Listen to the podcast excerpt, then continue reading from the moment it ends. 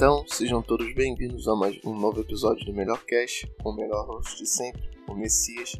E nesse episódio a gente vai fazer um overview de uma série nova no Netflix, o Dota Dragon's Blood, é um Netflix Original feito aí pelo Estúdio Mir. Quem não conhece o Estúdio Mir, ele já fez alguns filmes pela DC, direto ao vídeo, como Morte do Superman, Batman Alma do Dragão. Eles também animaram a série Voltron, muito boa.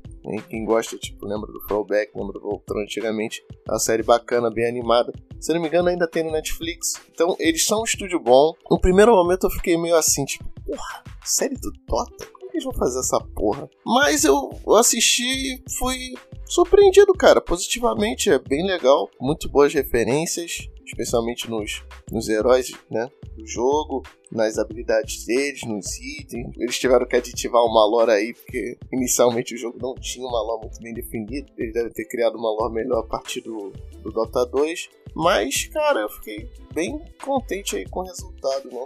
Então vamos lá pro começo desse overview. Então, né, quando abre a série, eles começam apresentando a lore geral e basicamente o mundo do Dota funciona da seguinte forma: uma entidade chamada de a mente primordial criou todo o universo série se passa. E depois que ela criou esse universo com a, própria presença, ela foi fragmentada em duas forças antitéticas, né, que são os iluminados e os temidos. Ao criar essas duas forças antitéticas, eles entraram em conflito imediato, porque né, não dá pra gente tolerar os outros que são totalmente contra o que a gente é, né, aparentemente. Não, mas sendo uma, uma série de LoL assim, tá de boa. Mas eles entram em conflito imediatamente e aí inicia um caos sem fim. E observando essa confusão toda, o Terrorblade, que é setado como o grande inimigo aí, o grande vilão do, da série, ele galga um plano para dominar o mundo. Basicamente a conclusão dele é: se ele conseguir juntar as duas partes fragmentadas da mente primordial, ele vai poder reforjar o mundo, a imagem dele. E aí a série começa, ela dá né, essa introdução de, do mundo, da lore, como é que começa. A partir daí a gente vai acompanhando o Davon, que é o tecnicamente o segundo campeão referenciado. O primeiro, obviamente, é o Terrorblade. O Davon, a gente começa acompanhando ele, a história dele, como é que ele é um cavaleiro dragão, que significa ser um cavaleiro que mata dragões. O que, para quem já sabe, né, vai ser tipo, pô, ele é o cavaleiro que mata dragões, mas ele é o Dragon Knight, então como é que vai ficar isso? E essa parte é explorada muito bem na série, o conflito que vai ter com o Davion e os Cavaleiros Dragões. Também outros heróis que aparecem na série são a Mirana e a Luna. Porra, estão muito bem representados, tendo as habilidades estão muito fidedignas. A Mirana, então, ela usa todas as habilidades. Todas as habilidades são mostradas, menos o, o Ultimate, né? Seria a, a, luz do ar, onde ela esconde os aliados. Você usa, ela esconde os aliados próximos, vocês ficam invisíveis, você vai lá e fodem os caras. E o legal de ela não usar o, o ult na série é que é até parte do, do conflito do personagem. Porque ela tem um conflito porque ela não conseguiu cumprir a missão que a deusa dela passou para ela. E aí ela passa a duvidar de quem ela é. Então, o elemento é o seguinte: quando ela passa a duvidar, ela meio que se abdica dos poderes que vêm da lua. Então ela, ela nunca usa a habilidade que tem a ver diretamente com a lua o que é um elemento incrível, tanto de desenvolvimento de personagem quanto referência ao source material. Genial. A Luna também, cara, como eu falei, muito bem representada.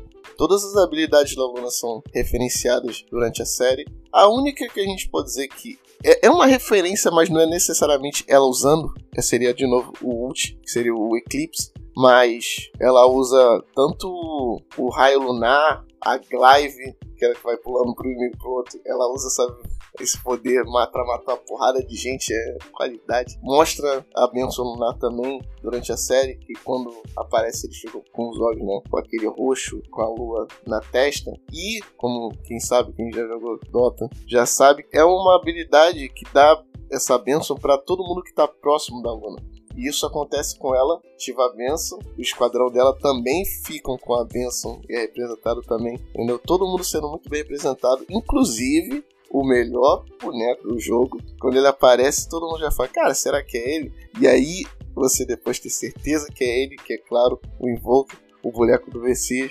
Porra, o Invoker tá incrível, cara. O Invoker tá incrível. É mostrado os três elementos que ele controla, o Quais, o Ez, o Exort, mostra ele no, na torre dele, estão estudando de onde vem todo esse conhecimento, de onde vem todo o poder. É tudo muito bem explicado com o Invoker. Ele tem algumas habilidades novas, pode ser a referência ao Invoker original. Algumas como basicamente nem todo mundo tem só as habilidades que tem no jogo, alguém tem algumas habilidades a mais. O Invoker é um desses. Ele tem a habilidade de rejuvenescimento, que ele aprende, basicamente era pra ele tá velho pra caralho ter morrido, mas ele, ele retira a vida de, das coisas ao redor para se rejuvenescer. Tem uma cena muito boa dele fazendo isso, para ele poder concluir o objetivo dele, que é salvar a filha dele. E aí, meu amigo, o maluco é um incondition. Ele vai fazer o que tiver que fazer pra salvar a vida da filha dele. Ele morreu, ele vai ressuscitar ela de um jeito ou de outro. E, pô, muito bem construído o Invoco. Com certeza um dos highlights, personagem mais, mais foda da série. E esse foi o mais foda, então é justo que os caras tenham feito esse trabalho muito bom com ele. Tem o Cavaleiro do Caos, né? O Chaos Knight. O Chaos Knight, cara, ficou bem legal.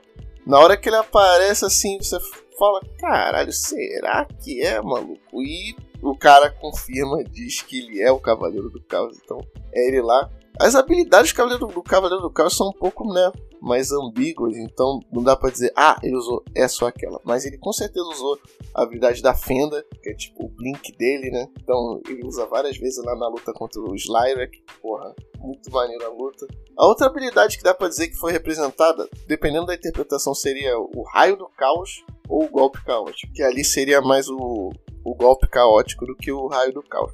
Mas a interpretação, o ult também o Cavaleiro do Caos não, não usa, que é o fantasma. Eu acredito também que, como mostra que ele foi se. Né, ele foi ficando mais forte, ele foi buscando mais poder devido aos dragões que ele foi absorvendo, a força. De repente é uma questão de ele matar os outros dragões e aí poder usar a técnica do fantasma também seria legal um setup aí para futuros livros que venham a, a vir da série, porque esse é o primeiro, que é o Sangue do Dragão, e obviamente eles vão seguir com outros livros.